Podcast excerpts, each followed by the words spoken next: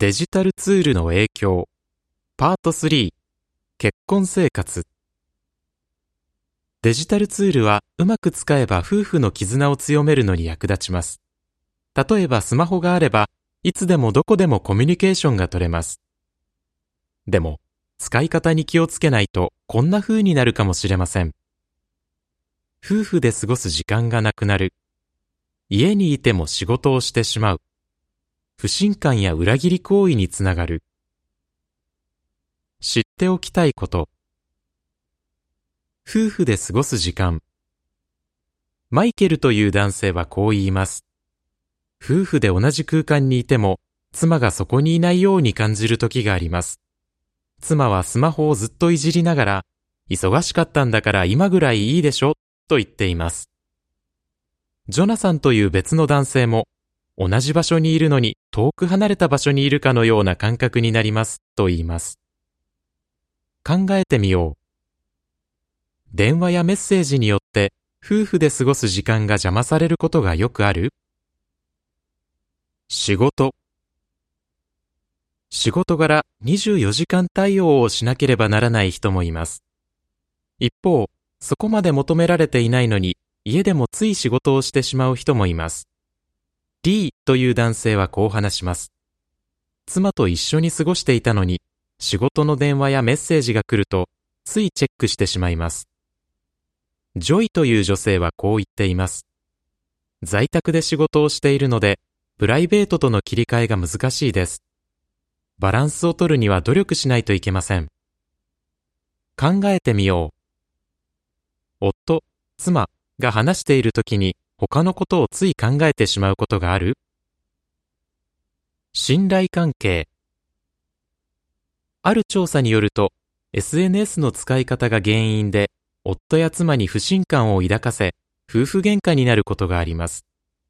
調査の対象になった人の10%が、配偶者に知られたくない内容の投稿をしたことがあると答えています。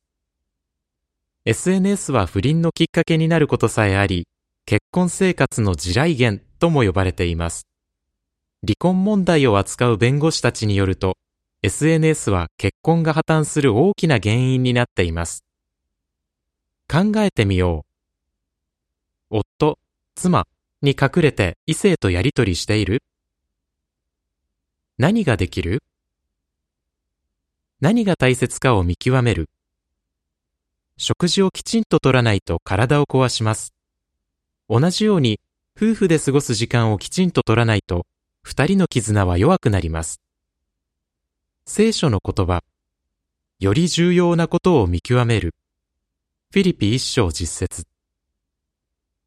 夫婦でどれをやってみたいか話し合いましょう。デジタルツールに二人の時間を奪われないために、他にもできることがあれば書いてみましょう。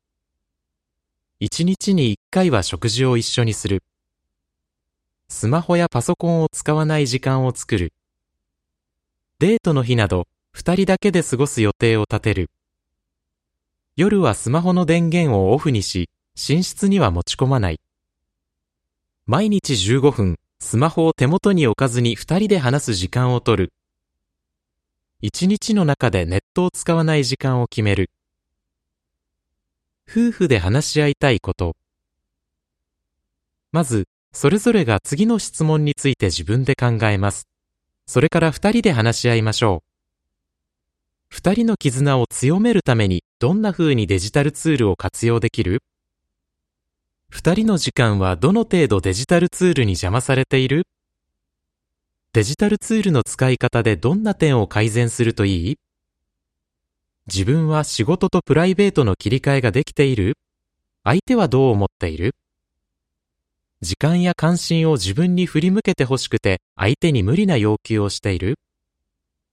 聖書の言葉各自自分のためになることではなく人のためになることをいつも優先しましょう。コリント第一、10章24節私は在宅勤務なので、決まった時間に仕事を切り上げるようにしています。